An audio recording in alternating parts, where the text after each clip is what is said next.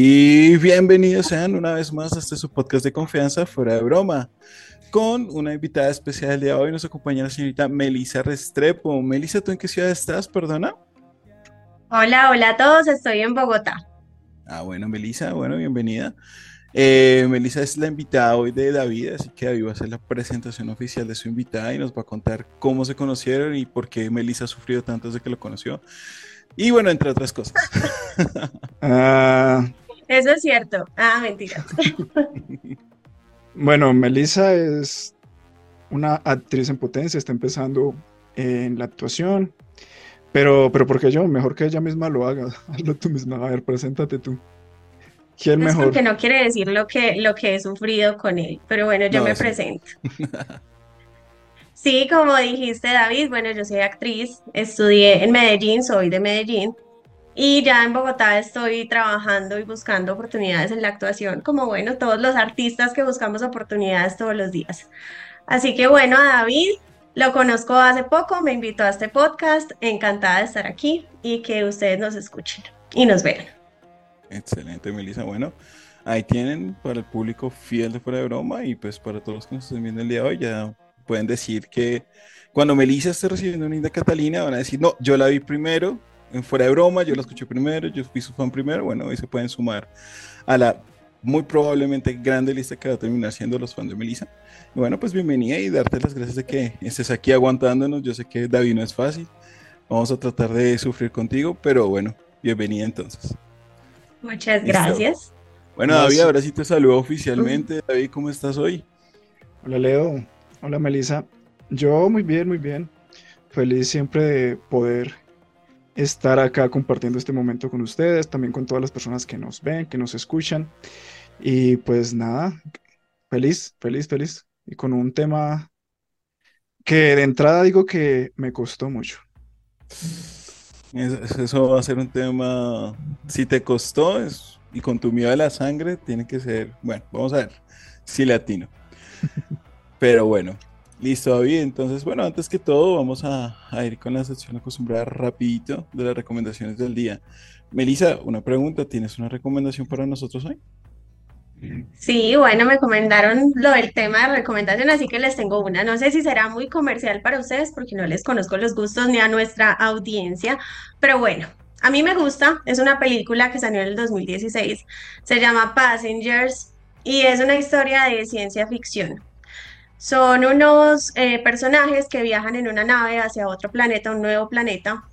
Viajan en unas cápsulas de hibernación y la trama se trata de que una de esas cápsulas eh, da como una falla técnica y uno de los pasajeros despierta 90 años antes del final del viaje. Por ende despierta solo en una nave donde no conoce absolutamente nadie, no hay nadie más despierto y es esta travesía de este hombre para no entrar en la locura. Así que bueno, recomendación para ustedes. ¿Esa es donde está Chris Pratt y Jennifer Lawrence? Sí, es de Chris Pratt. Sí. Sí, sí, sí, la hemos visto. Son los protagonistas. Pues la verdad sí es un poco comercial. Acá solamente traemos cinearte ah. y, y, si no está en el Festival de Cannes, creo que no, no. No, no pasa. Entonces Lady la vendedora de rosas que estuvo en el Festival de Cannes. No, mentira. si, vieras, si vieras lo que suele recomendar Leonardo, pues... Ah, oh, pues, perdón. La verdad es muy buena, a mí me gusta, porque nos hace recordar el vivir el aquí y el ahora, así que los que no se la han visto, pues vean. Yo la he visto y me sumaría, me encanta, a mí en esa película no es de mis, o sea, no es mi favorita, pero sí me gusta. Y me gustan mucho los diálogos que tiene con el robot. No sé, son o sea, aunque inocentes y, nada densos, pues te hacen pensar mucho. Entonces, por esa parte me sumo. Total, el bartender es, es un personaje clave. De supongo que no, porque pues como dijo David, solamente lo que recomiende, ¿cómo se llama esta, esta, esta que van en la noche en, Señal Colombia y en Caracol? Que era con ah. Diana Hoyos y con yo estoy muy joven para eso, no sé de qué me hablas. ok, ok. Ya con los recuerdos te diré. Pero bueno, listo. Pero Leo, ¿por qué no es tu favorita? ¿Por qué no es Spider-Man? Eh, ¿Cómo cuál era la última? No, Spider-Man Far Of Home, pues obviamente es una de mis favoritas de Marvel, pero no, de hecho las de Marvel, o sea, yo tengo favoritismo por Marvel, pero realmente mis películas favoritas son más oscuras. No, quizás más como Before Vendetta sería mi película favorita, por muchas razones. Pero bueno, en fin, David, ¿qué nos recomiendas para hoy? Eh, bueno, yo les voy a recomendar un libro. El libro se llama Fuego y Sangre, de George R. R. Martin. Hace parte de la saga de, canción de Fuego y Hielo, pero este es como una especie de complemento. Eh, pero sin embargo, por sí solo es tremenda obra. O sea, si este es el complemento, imagínense la obra principal. Eh, bueno, me imagino que conocen la saga de Canción de Hielo y Fuego, ¿no? Sí, sí, sí. Listo.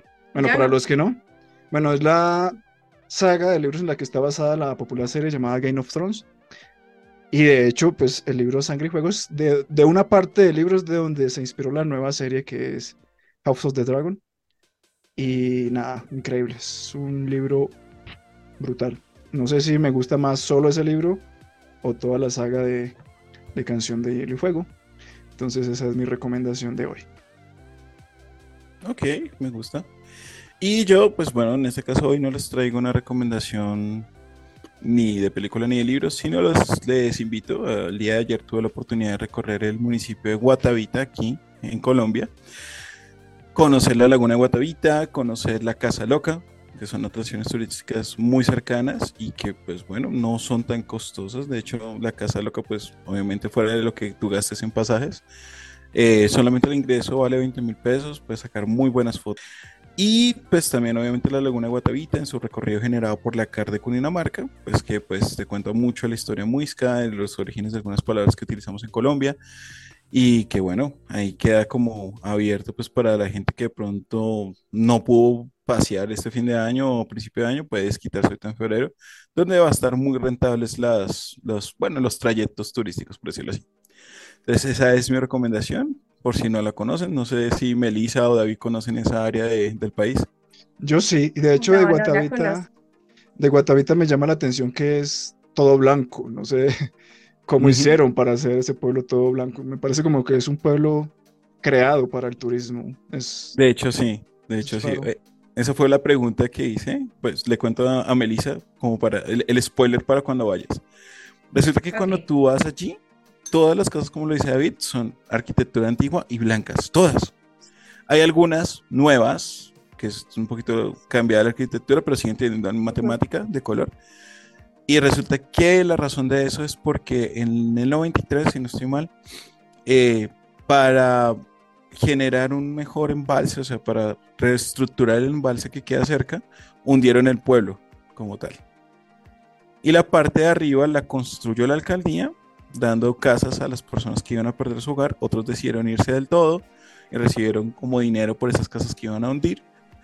Y pues inclusive hoy en día, en la parte donde ya está este embalse, tú puedes ver como una parte que le dicen el peñón, o el peñol, algo así, si no estoy mal, me corrigirán en los comentarios, donde alcanzas a ver como lo único que se puede ver de ese pueblo viejo. Es como una especie de, estatua que ve cerca de la iglesia.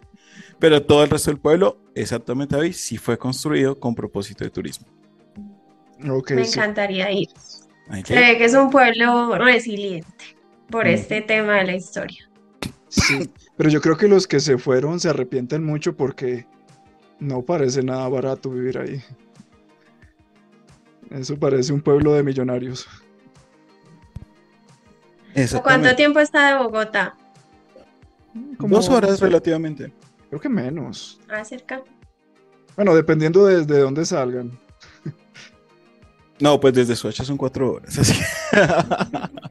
Pero desde el punto en el que si se van en bus, se, agarra el bus, es por ahí una hora o un poquito más de una hora.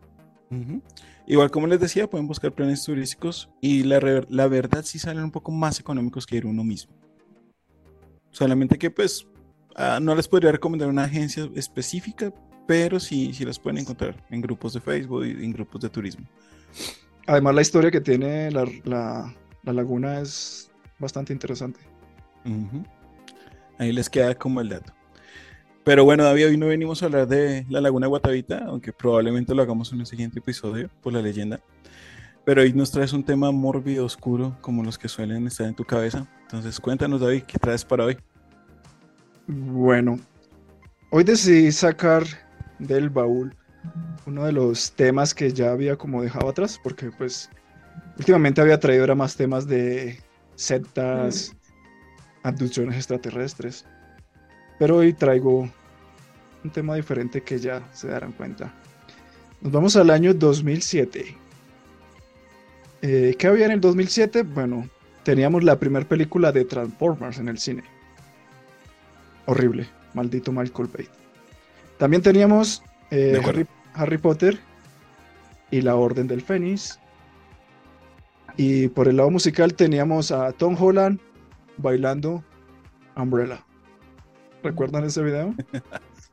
sí, sí, Lo recuerdo. Tristemente sí. Como que tristemente es espectacular. No sé. Es una obra de arte, por Dios. no, no, es un talentazo, pero no sé. Total. Me, me, sentí incómodo. Es como cuando veo a Henry Cavill. Eh, no soy yo. ok, ok, ok. Y luego dicen que yo soy el de esa fama. La fama sí la tienes, güey. Eso sí, no, es inquitable. bueno, los voy a llevar al estado de Connecticut, Estados Unidos, un pueblo llamado Cheshire. Y les voy a hablar de la familia Petit. ¿Quién es la familia Petit? Bueno, está conformado por William Petit Jr., que es un médico endocrinólogo, su esposa Jennifer Hutz, que es enfermera, su hija Hailey, de 17 años, que era estudiante de medicina, también era muy buena atleta, eh, tenía una fundación para personas de esclerosis múltiple, que se llamaba Hailey Hope. Entonces, eh, una estudiante modelo, hija modelo, todo muy bien. Y estaba la hija más pequeña, Micaela, de 11 años. A ella le gustaba cocinar, le gustaba la jardinería y también le gustaba la fundación de su hermana mayor. De hecho, ella quería hacerse cargo de esta fundación cuando ya su hermana no pudiera seguir. Entonces, esta era la familia Petit. Y nos vamos al mes de julio de este mismo año, 2007, una noche que pasada esta noche, solamente un miembro de esta familia va a estar vivo. Ok. Imagínese la situación.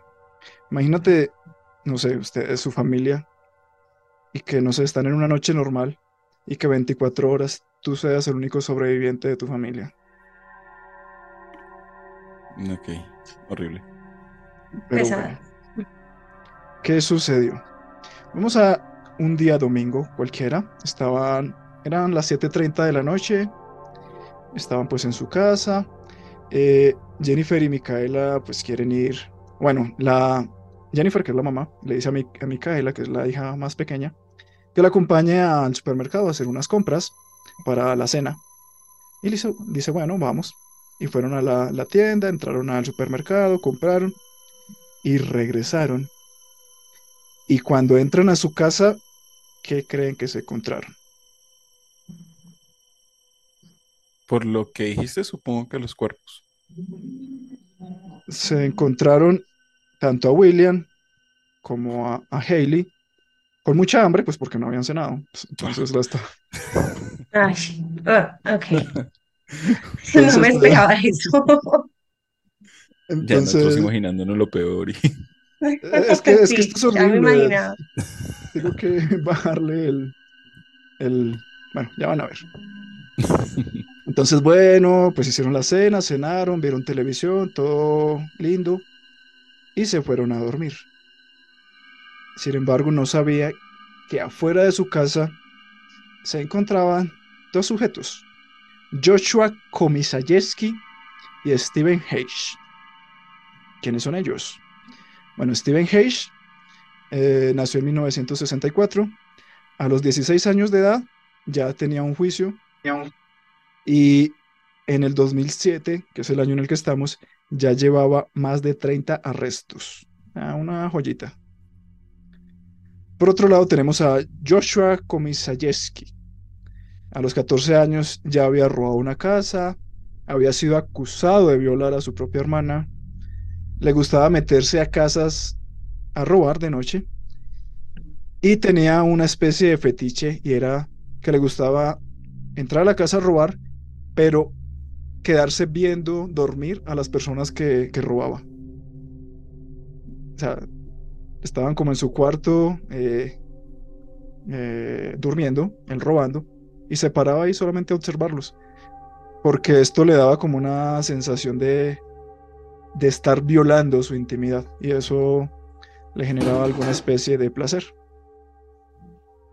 Entonces, estos son los dos personas que estaban afuera, o sea, nadie querría tener a ese tipo de gente afuera de su casa. Y, este sujeto, Joshua, él, él, encontró a Jennifer, o sea, la mamá, y a Micaela cuando fueron a comprar al supermercado. Él, los eh, él las vio ahí y en palabras de Joshua, se le antojó Micaela. Y eso fue lo que hizo que él la siguiera y se quedara fuera de su casa. O sea, para él era un banquete con piernas. Tal cual, él dijo, pues yo soy hombre, ella es mujer, se me antojó, pues la tomo. Así de sencillo. Entonces, siendo las 3 a.m., pues ya sería lunes, sí, era la noche del domingo, ahora las 3 a.m. del lunes. Estos dos sujetos entraron a la casa, entraron por la puerta del sótano. Y lo primero que hicieron fue atacar a William, que William se había como quedado durmiendo en el sofá. Eh, estaba viendo televisión y pues cayó dormido. Entonces lo primero que hicieron fue atacarlo y golpearlo con un bate. Y cuando eh, William logró volver en sí, se dio cuenta que estaba amarrado como con unas como cuerdas donde cuelgan la ropa. Y, y, o sea, con unas cuerdas de ropa sobre una tubería en su sótano. Los, y estaban pues dos extraños junto a él, lo estaban observando. Eh, los asaltantes le preguntaron que pues dónde tenía el dinero, dónde estaba la caja fuerte, etcétera, etcétera. Pero pues en ese momento en su casa no había mayores objetos de valor.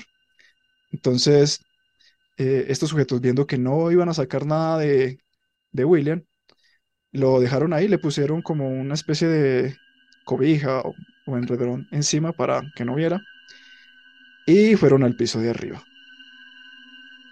Despertaron a, las chicas, a las tres chicas, les pusieron fundas de almohada en la cabeza y las amarraron a las cabeceras de las camas.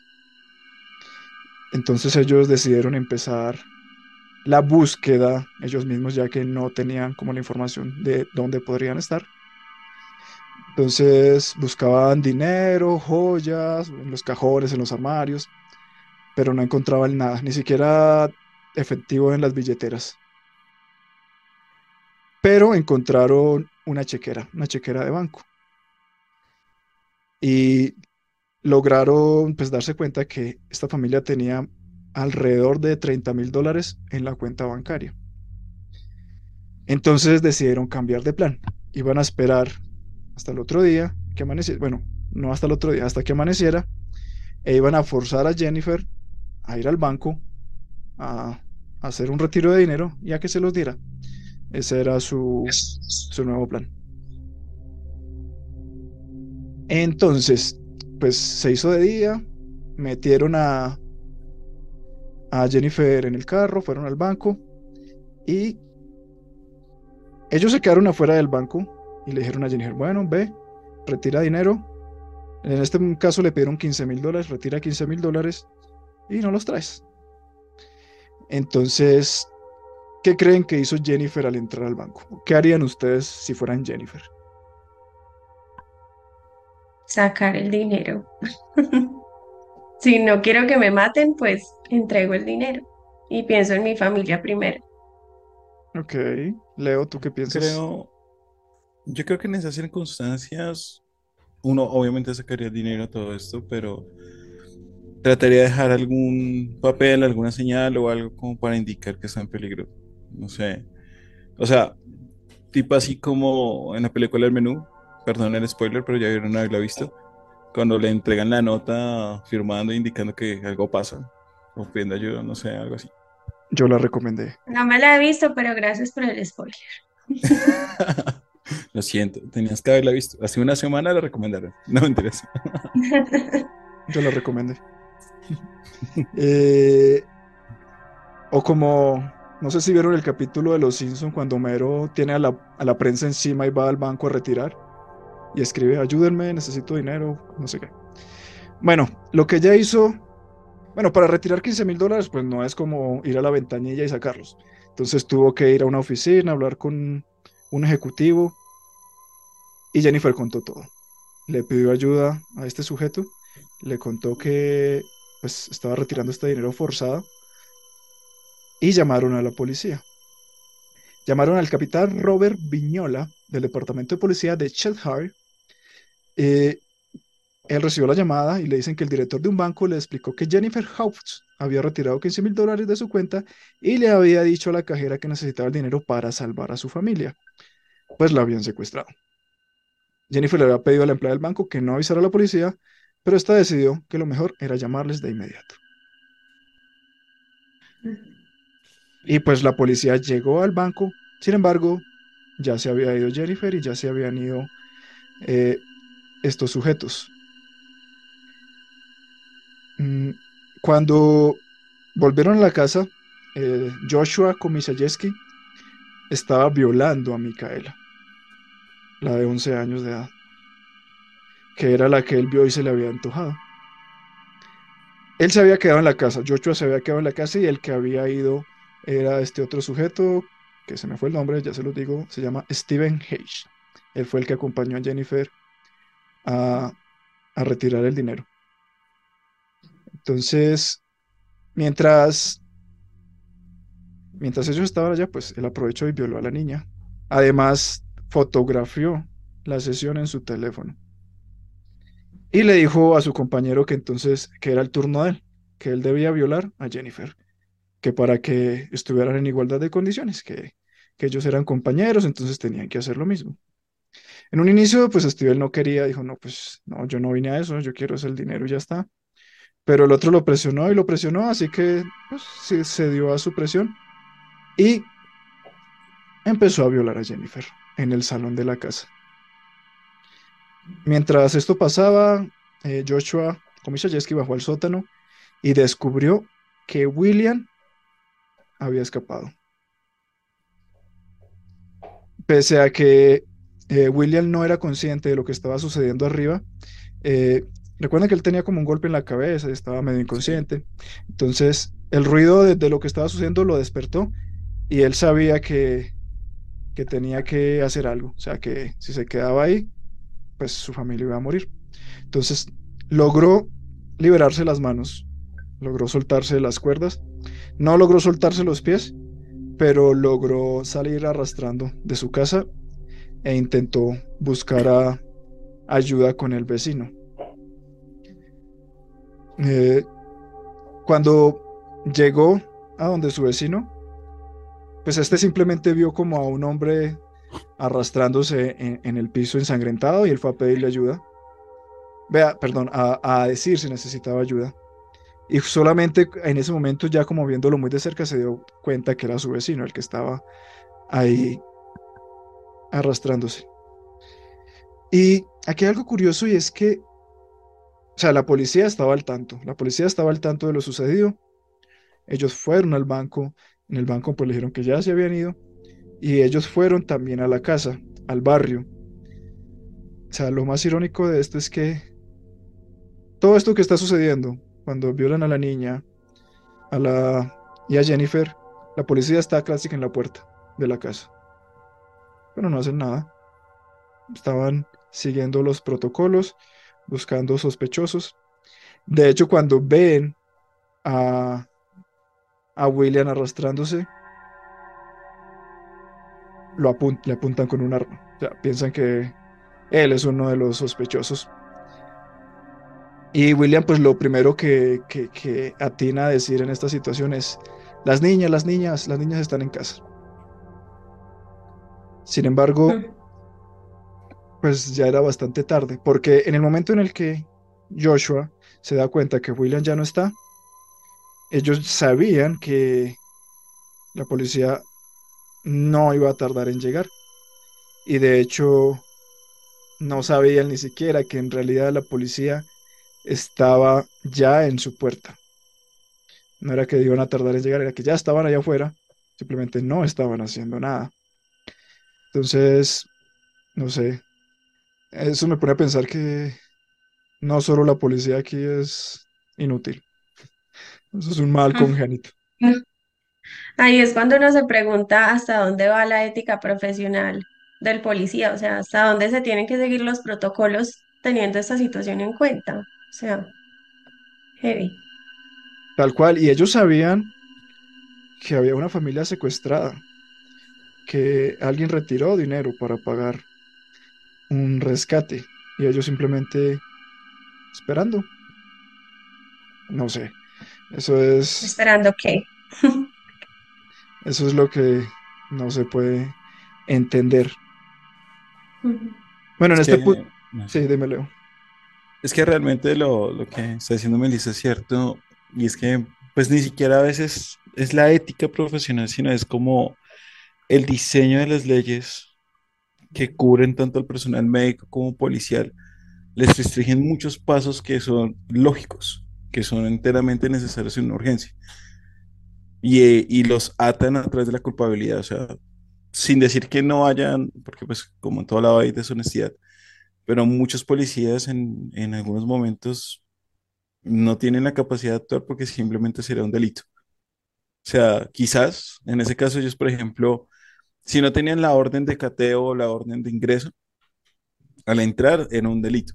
Y si hubiese sido una falsa alarma, hubieran podido condenar a estos policías. Y son leyes que, entre comillas, uno decían, ah, bueno, pues es que protegen la propiedad privada, todo esto, pero realmente dan pie para que cualquier delincuente pueda hacer muchas cosas por este tipo de restricciones. Quizás en ese caso era lo que estaba sucediendo, pero igual sí suena muy doloroso saber que tenían todo el personal ahí enfrente y que todo siguió sucediendo sin que nadie hiciera nada. Sí, No, y es que deberían existir excepciones, o sea, teniendo ya un contexto de la situación, vale decir, bueno, según este contexto sea cierto o falso, hay que entrar. Y no las hay. tal cual, de acuerdo. Y no, no sé si de pronto compartan esta opinión que yo tengo y es que son perezosos. O sea, si realmente un caso no se hace mediático, no hacen mayor cosa. Por ejemplo, hace poco aquí en, en Colombia pasó un caso aberrante de esta chica que era DJ, de Valentina. Valentina Tres Palacios, ¿Cuánto duraron atrapar al man? ¿Un día? ¿Dos días? un día, creo que un día y medio, mientras el man estaba, creo que en Estados Unidos, y ya lo deportaron a Colombia. ¿Y por qué fue? Porque se volvió mediático. Si ese caso no hubiera sido mediático, no habrían hecho nada. Entonces, creo que la capacidad, si la tienen, o sea, si ellos les da la gana, lo pueden hacer. Pero es como, no sé, les da pereza. Si algo no, no se vuelve mediático y tienen todos los ojos encima, no actúan, tristemente. Es que de hecho con este caso de Valentina salió una mamá de una mujer que también asesinaron hace dos semanas y dijo que no le estaban prestando atención al caso, que deberían prestarle la misma atención al caso de Valentina Tres Palacios, pero como esta mujer no es famosa, no es DJ, no tiene la fama, pues seguramente está ahí como en el limbo. Sí, porque no, no tiene como el morbo de una chica DJ, un extranjero y todo eso.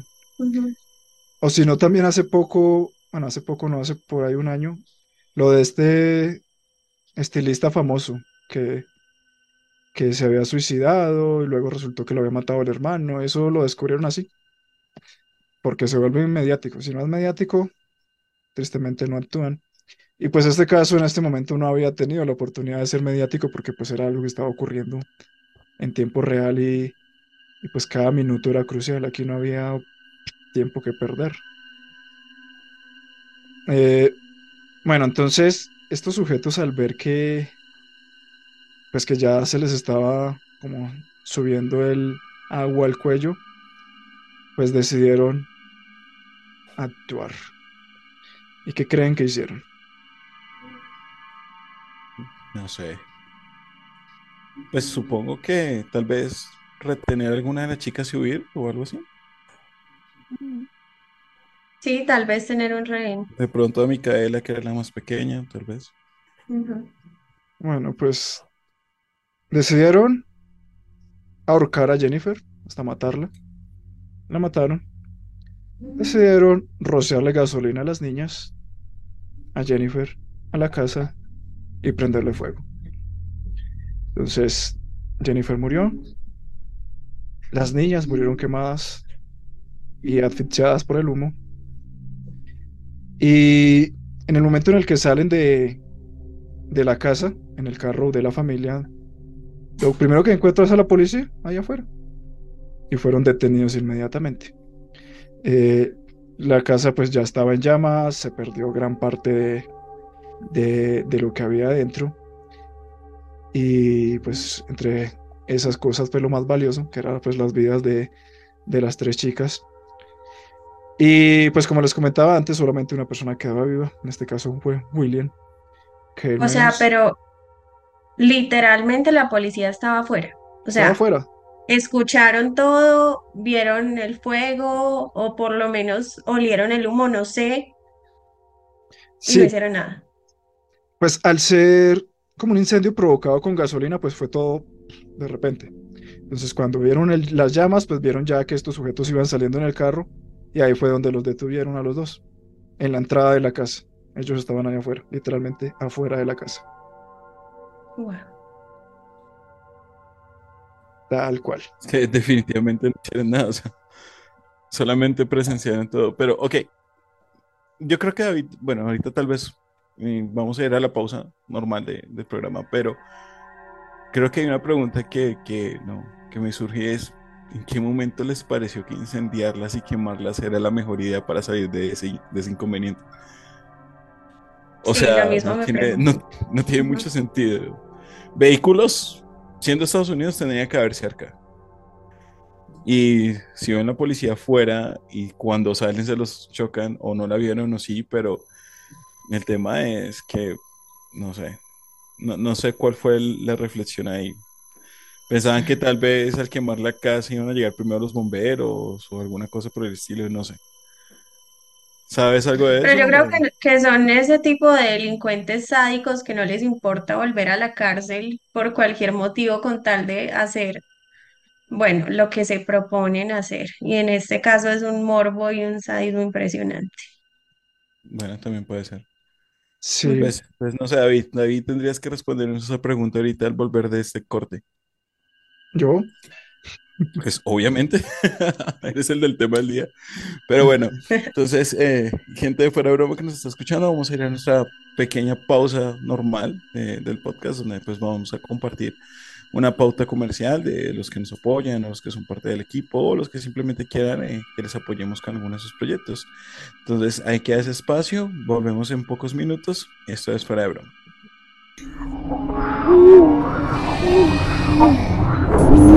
Somos leyendas.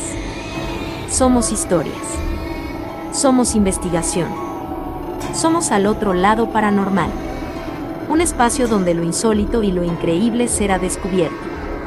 No olvides seguirnos en YouTube, Google Podcast, Apple Podcast, Spotify, Amazon Music. Estás al otro lado paranormal. Y regresamos después de esta pequeña pausa. Espero que hayan podido disfrutar la publicidad que haya quedado en este momento, porque obviamente se agrega en postproducción. Pero bueno, David, quedamos pendientes con una pregunta. ¿En qué estaba empezando esta gente al quemar la casa? ¿Qué querían hacer? No, yo no sé, yo, yo solo Sí, soy, yo, yo solo soy, yo solo soy una cara bonita. solo soy una cara bonita. Llamémosle vocero de la información, pues. Yo le ayudo, yo le ayudo para que no diga solo lo de la cara bonita. Pero a ver, o sea, que ¿qué se le pasaba a este par de pedazos de mierda en la cabeza? Eran estúpidos, ¿qué más puedo decir?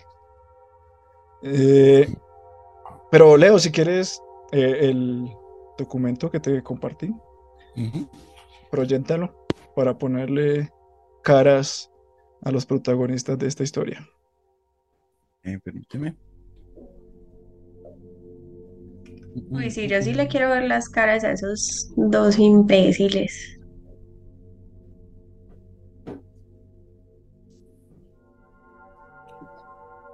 Listo. ¿Ya tienen el visual? Sí. Bueno, acá tenemos, en primer lugar, pues la familia. Ahí está Mica- Micaela, que es la, la más pequeña. Está eh, William, el padre. Está Hailey, la otra hija. Y está Jennifer, la madre. Eh, si quiere, pasa a la siguiente. Ok. Familia típica norteamericana. Sí. Y pues acá tenemos a los dos pedazos de mierda. En la izquierda, Joshua. Ujú. Joshua Komishayeski. y A la derecha, Steven Hayes. Eh, Joshua fue el que violó a la niña, ¿cierto? sí. ¿O es el otro? No, no, el de la izquierda. Ok, perdón. ¿El calvo o el de cabello? El de cabello fue el que violó a la niña Ok. y el otro fue el que violó a Jennifer. Eh, Dios mío. y creo que también puse otra imagen, si no estoy mal. Sí. Va para allá. Aquí tenemos pues cómo quedó la casa. Si vemos pues quedó totalmente quemada. Destrucción total. Ujú. Con la Una policía suburbios. afuerita.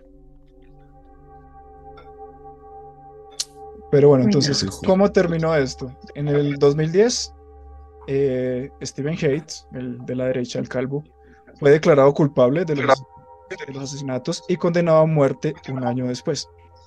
Eh, el otro sujeto, Komisarevsky, que aseguraba que su compañero eh, era el verdadero instigador de crímenes, fue también declarado culpable y también condenado a pena de muerte.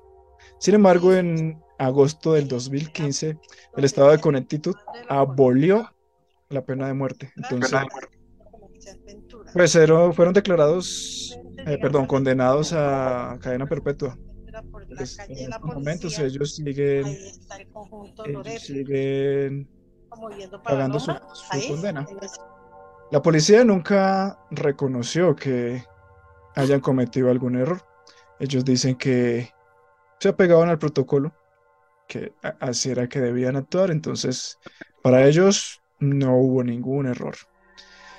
Eh, William, pues, eh, fue el único sobreviviente, se fue a vivir con sus padres, pues al inicio, ¿qué se puede decir? Perdió a toda su familia de la manera más horrible posible. Entonces, pues obviamente, pues entró en una profunda depresión, no podía dormir. Y ya con el tiempo volvió, pues empezó como a, a superar la tragedia, volvió a enamorarse, volvió a, a hacer una nueva familia.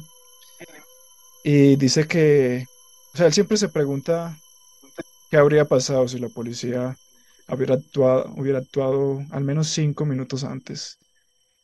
¿Qué habría pasado si, si no sé, si no se hubieran seguido los protocolos y si hubieran decidido hacer algo? Tal vez se habría evitado al menos parte de la tragedia, creo yo. Y bueno, este caso a mí me afecta por dos razones principalmente. La primera es que, bueno, aunque pues no soy como la persona más apropiada para decirlo porque pues soy hombre blanco, heterosexual, sí, heterosexual. Así digan lo contrario. Dice la leyenda. Así digan lo contrario. Eh, bueno, o sea, más hegemónico imposible, pero pues a la hora de, digamos, de- del feminismo, yo soy el primero en, en levantar la bandera.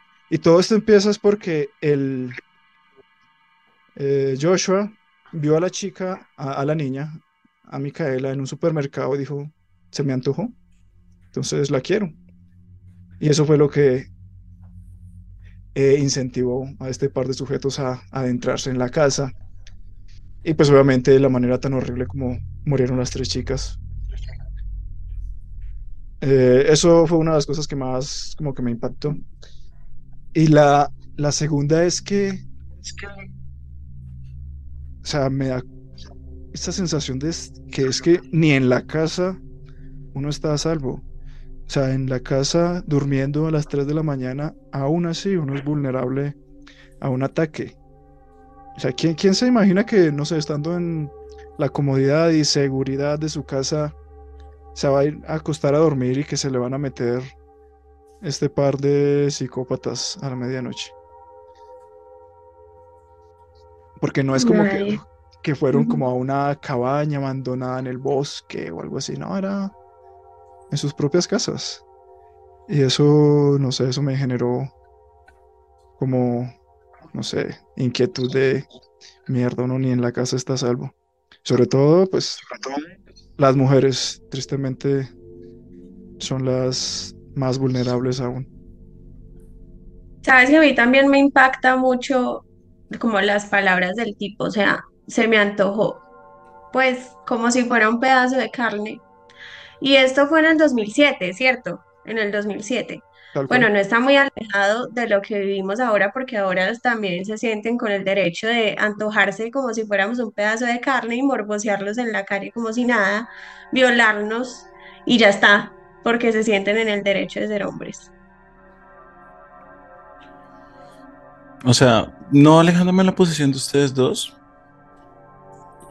pero pues es que la vulner, vulner- la, ay, perdón, bueno, la debilidad que poseemos como seres humanos es muy grande y, o sea, no sé, no lo, no es directamente relacionado, pero pues hace muy poco, pues prácticamente casi también soy víctima de un asesinato solo por un morral, entonces es como, y está a una cuadra de la casa, entonces es como lo mismo, o sea, realmente es darse cuenta de que pues la vida es demasiado frágil, somos seres muy frágiles.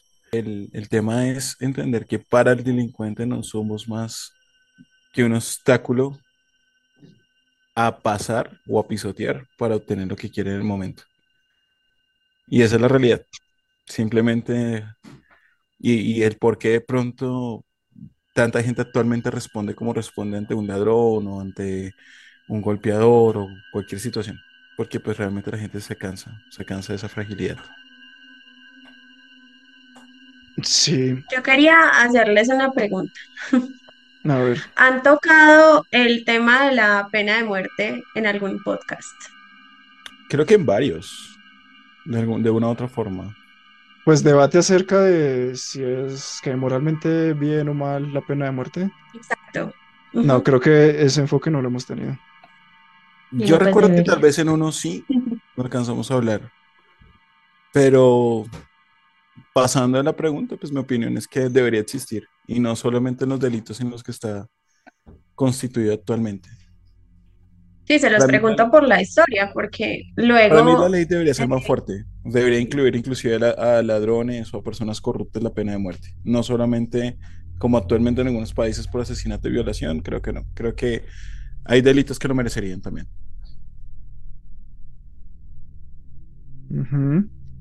Y de hecho, pues como comentaba, ellos inicialmente fueron condenados a pena de muerte, pero Ujú. en el 2015 quitaron la pena de muerte y pues ya no se pudo llevar a cabo. Y de hecho, William en alguna de sus entrevistas dice que eso fue como un baldado de agua fría para él. ¿Por qué no quería que Bueno. vivir con la culpa o algo así? No, pues porque él la estaba esperando, o sea, él estaba esperando que los mataran. Y cuando se las quitaron, pues sintió como que no se está haciendo justicia. Ah, ok, Y- perdón, me confundí los nombres, ¿verdad? Que William claro, es- William es el papá. papá, sí, el que Sí, quedó sí. vivo. Sí. No, pues claro, siente la impotencia de que estos dos delincuentes van a quedar vivos. Pero yo creo que la muerte sería el menor castigo realmente, porque No lo sé. ante eso, Continúa, Melissa, perdón. Antes. No, no, que ante eso pienso que es el menor castigo, porque bueno, tal vez sea justicia para, para el padre, pero bueno, se mueren y ¿quién paga los, los restos de la tragedia? Este hombre tuvo que vivir con eso toda su vida, eh, con el trauma, tal vez muchos años para rehacer su vida de nuevo. En fin, tal vez ahí hay un tema para debatir. Es que no sé, en mi opinión personal, por ejemplo, teniendo en cuenta que los sistemas carcelarios son tan corruptos y que prácticamente la vida que tú vivas en la cárcel va a depender del dinero que tengas. Y mucha gente genera mucho dinero con su vida delincuencial, dinero que la, la policía o los entes legales no saben que tienen. O pues que saben que tienen, pero como no puede demostrarse, pues no lo no pueden seguirle cuestionando. Y la verdad es que hay gente aquí que eh, aquí en muchos países que ha hecho crímenes tan fuertes, tan altos, inclusive superiores a los que estamos viendo en este capítulo, y prácticamente tiene una vida de ricos dentro de la cárcel, o sea, no sufren nada.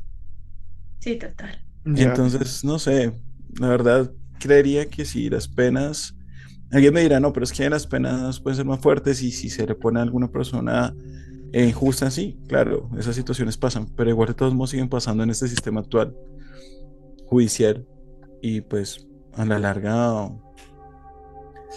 pues no sé, sonará feo lo que voy a decir, pero pues el violador muerto no vuelve a violar. Y lo mismo con muchos delitos. Tal vez haya mejores formas, más justas de un castigo, torturas o por el estilo, que existen o que existían en algunos tiempos, pero no sé. Pienso que en algunos delitos sí es necesaria la pena de muerte. Sí, yo creo que pues, o sea, nada le va a devolver lo que le quitaron, eso nunca va a pasar. Pero yo sí creo que hay gente que sobra. Y más allá de si van o no a sufrir lo suficiente, es como para, bueno, usted ya no cabe en este mundo, usted es un antisocial que no sabe vivir en, un- en sociedad, entonces, pues no estorbe. Y además, pues, alguien, eh, digamos, en la cárcel o condenado a cadena perpetua, pues tiene que comer, tiene que vestir. ¿Y quién paga eso? Pues las personas que pagan los impuestos. Entonces, no solo es que es un antisocial, que es un peligro para la sociedad, sino que es una carga además para la sociedad. Entonces, pues sí, yo considero pues que sí debería aplicarse pena de muerte. Y al igual que Leo, no solo, digamos, en situaciones como esta, sino pues, en muchas más. Sobra mucha gente. Ahí respondimos a Melissa. ¿Y Melissa qué respondería? Pues yo creo que en algunos casos sí, en otros no. Es que es un tema realmente bastante amplio para mí porque no me siento en la capacidad como persona de decidir si alguien merece la muerte o no.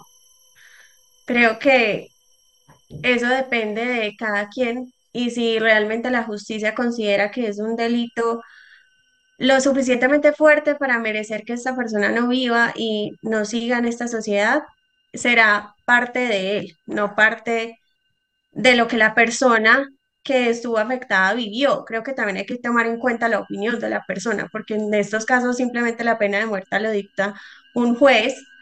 Y, y sí, tal vez se toman los testimonios de las personas, pero creería que también puede ser algo justificable si la persona dice, quiero que esta persona siga viva o siga muerta. Va en ella, pues al fin es la persona que sufrió. Nosotros no lo vivimos en carne propia como para decidir.